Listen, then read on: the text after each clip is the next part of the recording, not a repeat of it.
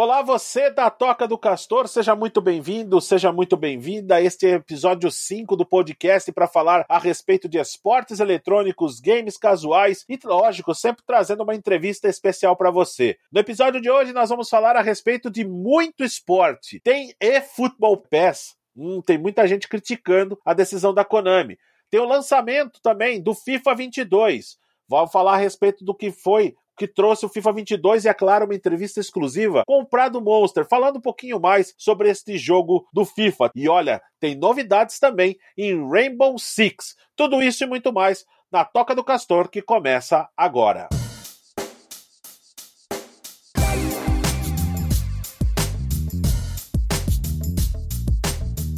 Olá, você então que está aqui na Toca do Castor, seja muito bem-vindo, seja muito bem-vindo. Eu sou Adriano Castor e vou trazer para vocês algumas novidades agora do cenário do esporte eletrônico. Eu já vou começar falando a respeito da Ubisoft, trazendo agora um jogo, um novo jogo, um jogo gratuito que pode dar o que falar, é promissor. Mas se tratando de Ubisoft, a gente tem que ficar um pouquinho com o pé atrás. Até porque alguns jogos que a Ubisoft lançou free to play, que esse jogo também vai ser free to play, gratuito para todo mundo, não deram liga. Um deles, por exemplo, é o Hyperscape. Ele foi lançado e depois nunca mais ninguém ouviu falar dele. Agora é o Tom Clancy de Defiance, Defiance X, para falar bem a realidade. É um jogo 4v4 de tiro em primeira pessoa. Os gráficos parecem ser promissores, porém o jogo, a Ubisoft, a gente deixa um pouquinho de pé atrás, por tudo que já foi definido pela Ubisoft. A proposta é interessante, o jogo é feito entre facções, você vai poder remodelar as armas, assim como é o Rainbow Six Siege, e trazendo o nome do Tom Clancy, que é um jogo que foi muito conhecido exatamente por ser um jogo de tiro em terceira pessoa, trazer a personalização das armas também para um PVP, obviamente sendo um jogo de um shooter 4 versus 4. Tom Clancy Defiance ainda não tem data de lançamento, deve ser esse ano e será free to play. A Ubisoft aposta também nos jogos free to play e vender cosméticos, né? No caso, seriam os packs de skin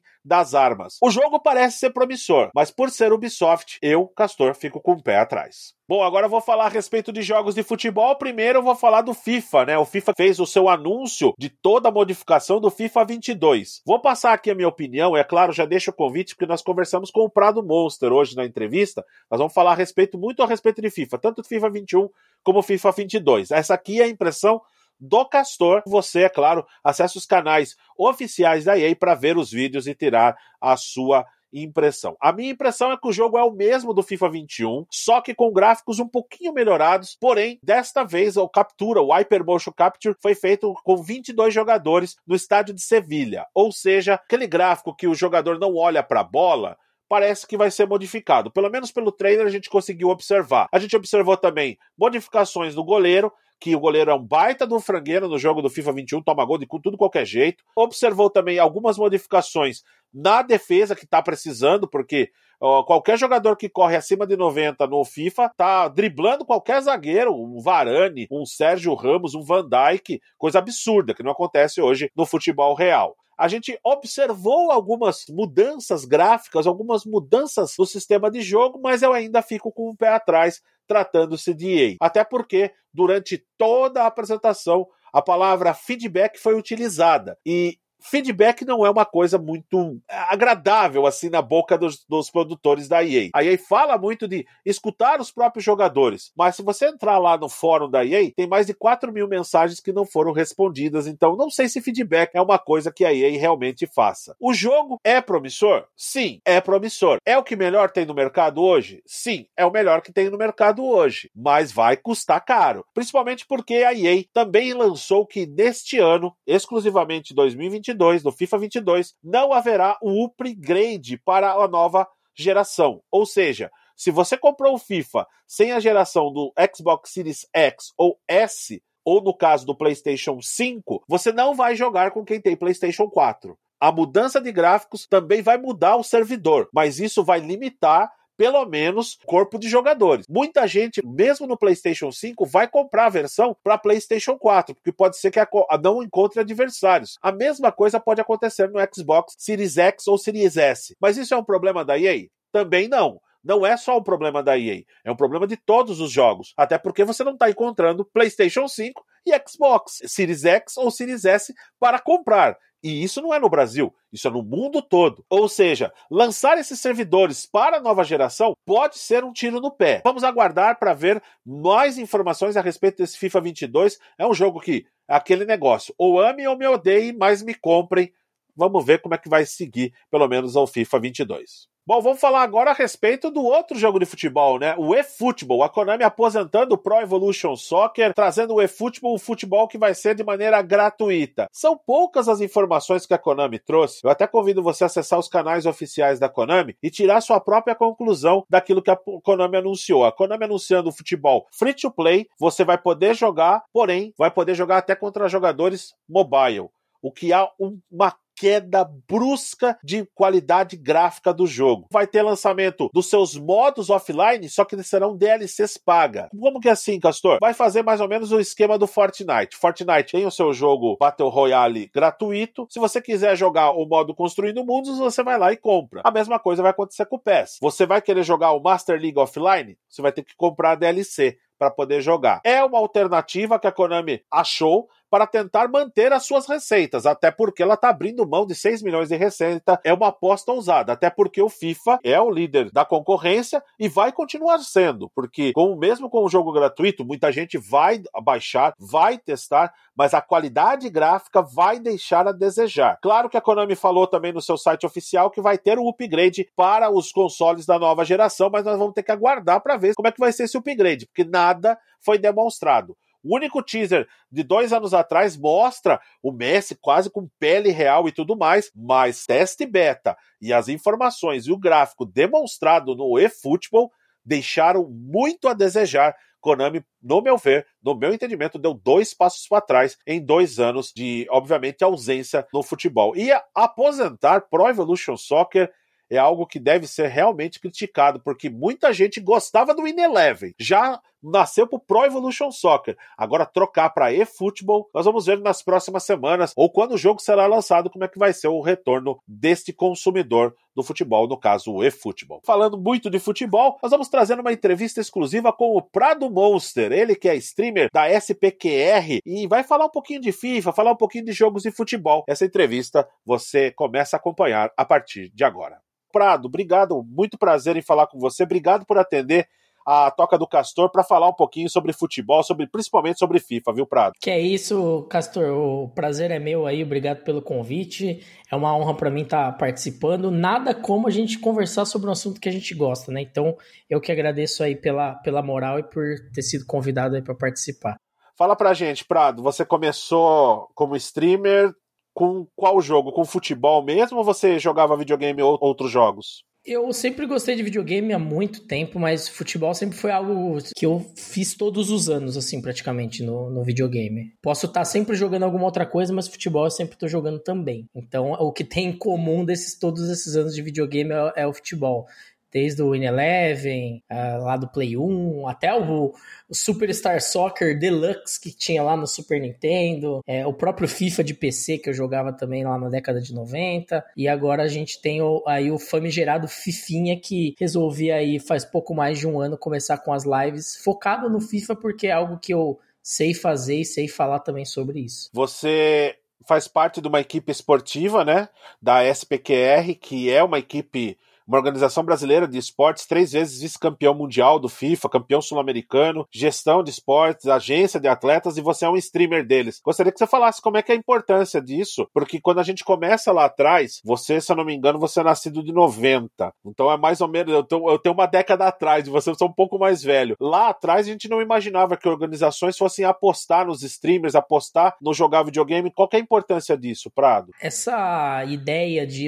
de associações representativas representarem até jogadores de, de videogame é algo recente, né? Também. É, da década de 90 e, e, os anos 2000 não tinha. Mesmo quando eu comecei a jogar FIFA em 2011, você falasse de equipes entrando por meio do esportes, colocando dinheiro nisso, ou pessoas uh, ganhando dinheiro com, com modo competitivo, ia achar estranho. E agora, mais ainda, com equipes resolvendo investir em streamers. A gente tem a SPQR investindo em streamers, a gente tem aí o Santos, inclusive, como é, uma equipe de esportes também investindo em, em streamers aí e tantas outras. E é muito importante, principalmente para visibilidade. Eu comecei na SPQR quando eu tinha basicamente dois meses de, de lives, então foi algo muito rápido e graças a Deus já conhecia a SPQR há muito tempo já, porque ela, ela apesar da pouca idade, ela conseguiu resultados muito grandes dentro do FIFA, então eu não pensei duas vezes que eu sabia que seria algo muito bom para minha visibilidade e com certeza eu conseguiria agregar aí para a equipe em questão de conteúdo, assim como a gente já fez, já, já trouxemos vários pro players para live, para entrevistas, foi bem legal. E também no projeto que a SPQR está apostando aí para os próximos anos, que eu tenho certeza que é, que é gigantesco, inclusive vai, vai vir novidades aí pro próximo FIFA que, que o pessoal deve ficar sabendo em breve. É claro que quem está nos ouvindo gosta muito de FIFA, conhece muito de FIFA, um dos atletas da SPQR é o Paulo Neto, né, que defende até as camisas do Atlanta United lá dos Estados Unidos. Eu estou enganado, o Prado, ou não? É isso mesmo, né? Não, é isso mesmo. O, o Paulo Neto é um atleta prata da casa, que a gente fala, né? Ele foi revelado pela SPQR.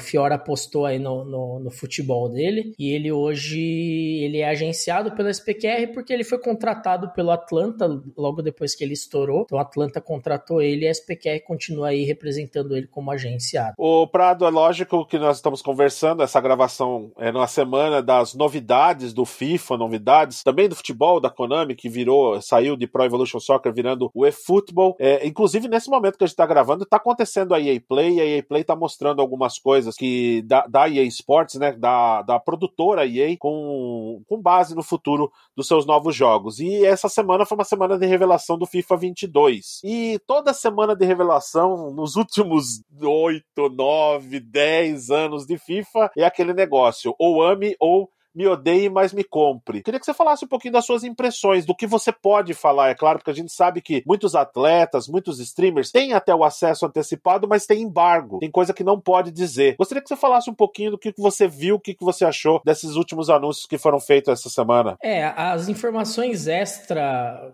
oficiais que eu tenho são coisas que eu busquei e algumas coisas que me falaram, né? E que realmente eu não poderia dar mais detalhes. É, eu não tive acesso ao jogo ainda, eu conversei com o Rodrigo, conversei com, com vi vídeo estagi, do estagiário, pessoas que já tiveram acesso à beta, e também acesso a. Saiu uma matéria na Forbes falando sobre algumas novidades também do FIFA. Inclusive, eles editaram essa matéria porque tinha coisa que tinha que estava dentro dos embargos lá. Mas a primeira impressão que é relação àquilo que preocupa hoje no FIFA, que é a gameplay gameplay foi boa. Eu até estava assistindo hoje em live o vídeo que o Rodrigo postou no YouTube, falando um pouco sobre as novidades do FIFA e eu gostei bastante sobre algumas modificações na questão do Hypermotion, que para quem não sabe é uma tecnologia nova que vai ser usada aí foi usada no, no FIFA 22, que ela dá uma fluidez melhor nos movimentos. Foram, foram gravados os movimentos em tempo real em um jogo de futebol mesmo, assim, com 22 jogadores em campo, que daí captou movimentos realistas como domínio de bola, arrancada, cabeceio, defesa do goleiro, movimentação de defesa. Então, isso é o principal ponto que me anima para esse FIFA. Novos dribles, é, novas táticas, essas coisas já é mais do mesmo. A gente já sabe como é que vai funcionar. Mas essa novidade que trouxe aí junto com a nova geração, que é o Hypermotion, que é essa movimentação mais fluida e mais realista pra gente que gosta muito de futebol, com certeza é o que tá me deixando mais, mais animado para eu ver em prática como é que vai ser, não tenho a menor dúvida. A gente fala um pouquinho de FIFA, a gente sabe que tem muito meta meta, né? E o meta ele vai mudando conforme as suas atualizações. Como é Valorant, como é League of Legends, como é o Rainbow Six, como é todo jogo online. Você acredita que às vezes quando muda-se o meta, por isso que dá um pouco de revolta em alguns jogadores, porque de maneira constante está sempre mudando e aquilo que você, por exemplo, numa semana que você já tinha dominado, de repente na outra semana você não domina mais. É isso que causa um pouco de revolta? Ou você acredita que isso é muito mimimi? É, eu acredito que a comunidade do FIFA é muito mimizenta, viu, Castor? É, o pessoal reclama muito de alguns pontos que não tem muito que ser, ser feito. O próprio meta. Quem não é jogador competitivo, quem nunca competiu ou não acompanha o competitivo de outros jogos, não sabe às vezes que o meta é algo que existe em todos os jogos, você mesmo falou. Todo jogo tem aquilo que funciona mais e aquilo que não funciona. Tá? A questão do FIFA é como alguns novos metas saem e outros uh, desaparecem, como meta muda todo ano, e alguns metas que são meio fora da realidade do futebol mesmo. Isso é, é a grande reclamação. A questão da reclamação do, das atualizações é que a EA, durante o, o ano competitivo do FIFA, ela muda muito o jogo, acaba mudando muito. Então a gente estava em dezembro e janeiro, o competitivo rolando, e estavam rolando atualizações no jogo aí que alteravam bastante a gameplay, nerfando alguns dribles, bufando outros. Mas eu acredito que o jogador que é competitivo, Castor, o cara que vive do FIFA mesmo, uh, do competitivo, que não é nem meu caso, só fico na criação de conteúdo, apesar de ter jogado competitivo esse FIFA, o cara tem que se adequar né? Então, se saiu ali na atualização uma semana antes do, do campeonato de que o drible que ele usava foi nerfado, ele tem que se, se adaptar a não usar ou usar em algumas outras situações. Ele tem um tempo para isso e também não é a única coisa que funciona no jogo. Então, dificilmente eu vejo os prós reclamando em relação a isso, as atualizações sendo lançadas na semana do competitivo, principalmente em relação ao número de atualizações. Sai muita coisa durante o jogo, sendo que teoricamente eles têm tempo tempo para deixar o jogo redondinho antes do lançamento. Então essa é a maior reclamação que eu vejo. Mas a comunidade do FIFA ela, ela reclama mais do que o normal, sim.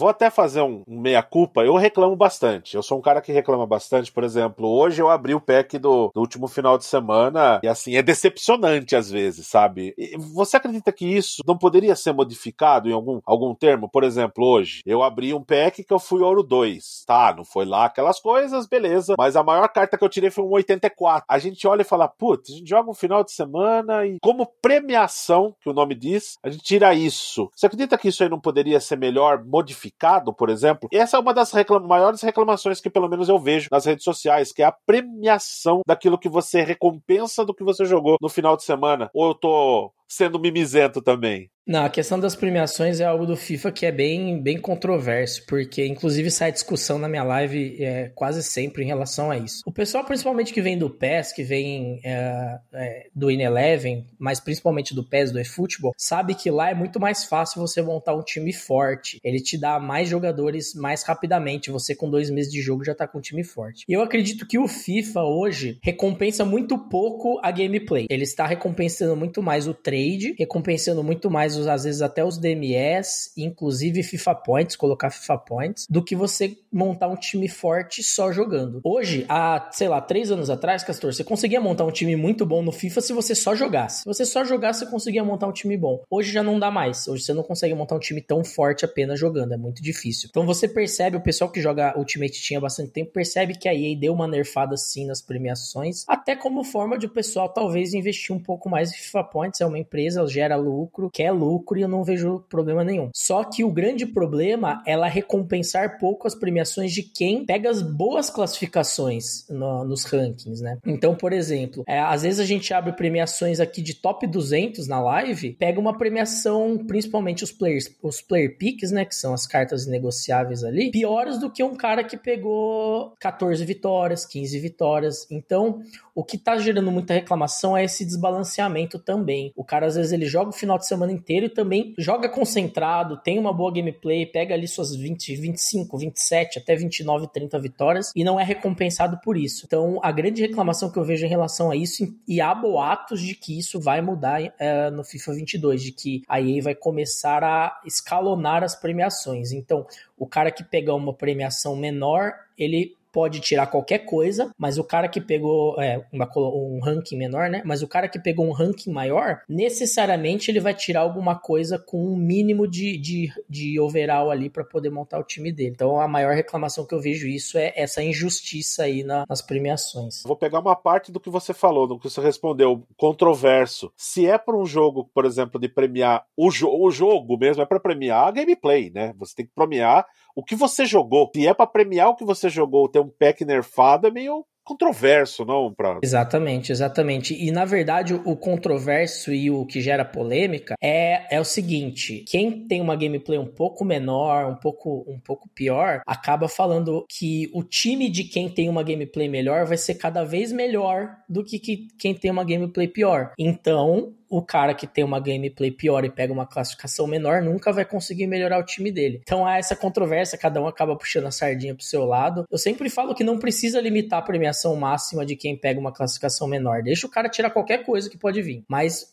pelo menos limitar o mínimo de quem pega uma classificação melhor para premiar o cara de ter uma gameplay boa. Senão começa a não fazer sentido. Claro, eu entendo que muitos jogadores, eu me incluo nisso, não tem mais tempo para evoluir a gameplay, porque tem família, tem casa, tem várias outras afazeres, mas o cara que realmente se dedica, por exemplo, o pro, o pro player, para ele melhorar o time dele a, a, nível competitivo, se ele não colocar FIFA Points, ele tem duas maneiras, ou trade ou jogar. Se a premiação do jogo não tá dando nenhuma motivação para ele jogar, ele não joga, ele vai jogar amistoso com o um amigo dele que ele treina mais. Então acaba sendo controverso por causa disso, cada um puxa a sardinha pro próprio lado e acaba gerando essa, essas polêmicas. Prado, você é um streamer de FIFA, mas assim, eu já te acompanho um bom tempo. Você não é um cara, por exemplo, vou citar alguns nomes aqui, como o Adolfo da vida, que a gente já viu, o Mu, que a gente já viu, que o cara vai lá e tilta na hora que aparece alguma coisa. Tem até uma, uma situação que tá no seu Twitter, até vou convidar todo mundo a acessar o Twitter do Prado. Tem esse vídeo lá, esse vídeo para mim eu acho que é, é extremamente emblemático, Prado. Você tava empatando um a um, tava num jogo para subir pro Elite, o cara entregou a bola para você, você na entrada da grande área, sem goleiro, chutou pro gol, o jogo acabou. Deu, deu intervalo, é, prorrogação. É, às vezes, como é, que, como é que faz para lidar numa situação dessa? Por exemplo, num erro de, um erro de código do jogo que, que ocorreu ali. É, foi. foi... foi uma situação bem complicada, porque assim, quem assiste a live, Castor, sabe que é, ninguém tem sangue de barata, várias vezes eu até saio, saio um pouco do, do sério, mais do que deveria, mas eu melhorei muito nesse quesito, assim, tem alguns streamers até que são é, conhecidos por tiltar, mas nessa situação eu fiquei sem reação, cara. Eu fiquei sem reação porque só tentando ilustrar aí pro pessoal que tá, que tá ouvindo, eu tava o jogo 1 a 1 transição aí para pegar o Elite. Né? Eu tava jogando na conta de um sub, porque toda semana eu procuro sortear aí pra eu ajudar um sub. Faltava acho que dois jogos para eu conseguir o Elite, né? E nesse jogo tava 1 a 1 e, e o, o, meu adversário ele tinha chutado uma vez no gol. Era o único chute dele no jogo inteiro. E aí na saída de bola dele, eu consegui roubar a bola pro zagueiro dele, toquei pra, pro, pra para dentro da área com o gol vazio. E na hora que eu chutei pro gol vazio, o juiz acabou o jogo. Então eu fiquei sem reação, porque eu comemorei ainda, eu dei aquela risadinha irônica, e aí a hora que eu vi que o juiz acabou o jogo, eu fiquei sem reação, eu não consegui nem ficar bravo com aquilo. Obviamente que eu perdi o jogo no segundo tempo, meu jogador na cara do gol chutou pra fora, aconteceu mais um monte de outras coisas, e eu acabei perdendo o jogo, e no jogo seguinte, que psicológico que eu tive para ganhar também, acabei nem ficando com elite. Mas foi algo que pelo menos gerou um conteúdo, né? O vídeo viralizou, muita gente viu esse vídeo aí. Mas é, é, eu não sei nem como lidar, porque eu acho que a maneira que eu aprendi a tentar ficar menos bravo com o jogo, e recomendo isso para todo mundo, é lembrar de que é um jogo, ele não é a realidade do futebol, ele tem os seus problemas e ele tem um script, ele tem um script do jogo ali e certas coisas vão acabar acontecendo, assim como várias vezes o juiz dá um minuto de acréscimo e você vai tomar o gol com 4, 5 minutos de acréscimo ali que o juiz deu. Então é só lembrar que é um jogo, não tentar levar isso a sério, é, eu não vivo do, do, do resultado, então isso acaba me motivando a tentar ficar cada vez menos bravo com as coisas que acontecem no jogo. Para mim encerrar, lógico, propaganda do, do streamer, né? Seus endereços para o pessoal poder acompanhar você, suas lives, eu já acompanhei, é muito legal, é bacana. Hoje, até antes da gente entrar pra gravação, você tava abrindo um pack lá, o pack tava uma porcaria, o pack que você abriu lá. Nossa senhora, foi horroroso mesmo. Horroroso, nossa. Mas para quem quiser acompanhar, Prado, Twitch Twitter, né? E também tem Instagram, né, Prado? Exatamente, é twitch.tv barra Prado Monster Underline e no, tanto no Twitter quanto no Instagram é Prado Underline Monster. Só entra lá que com certeza vocês vão gostar bastante do conteúdo. Esse é o Prado Monster, meu conterrâneo, também mora aqui na cidade de Sorocaba. Todo mundo mora em Sorocaba ultimamente, hein, cara? É streamer, é. É. é a, gente, a gente, repórter, jornalista de game, a gente tem que saber de tudo, mas é claro, a gente traz especialista para falar um pouquinho mais a respeito para os nossos ouvintes, para quem está ouvindo aqui o, o, podcast. Obrigado mais uma vez de coração, viu, Prado? Eu que agradeço pelo espaço aí, muito gostoso conversar. É sempre à disposição. Tamo junto. Ah, este é o Prado Monster, então, figura gente fina pra caramba aqui da cidade de Sorocaba. Também come a mesma coxinha que eu como, hein? Meu Deus do céu, nós tudo vamos ficar gordo. Bom, esse foi a quinta edição da Toca do Castor. Eu quero agradecer muito a você que apertou o play, você que segue aqui o podcast. E é claro, eu volto na próxima semana com mais informações, com muitas novidades. Deve ter Battlefield no final de semana, deve ter lançamento no final de semana, tem e-play acontecendo, tem muita coisa que a gente vai trazer aqui na Toca do Castor na próxima edição. Na próxima semana, é claro, todo esse conteúdo feito aqui pela Repente Conteúdo Criativo, capitaneado pelo Fábio Devito e também no auxílio de Lucas Vago. Eu sou Adriano Castor, eu deixo para você um grande abraço, um ótimo final de semana e até a próxima Toca do Castor. Um abraço, tchau!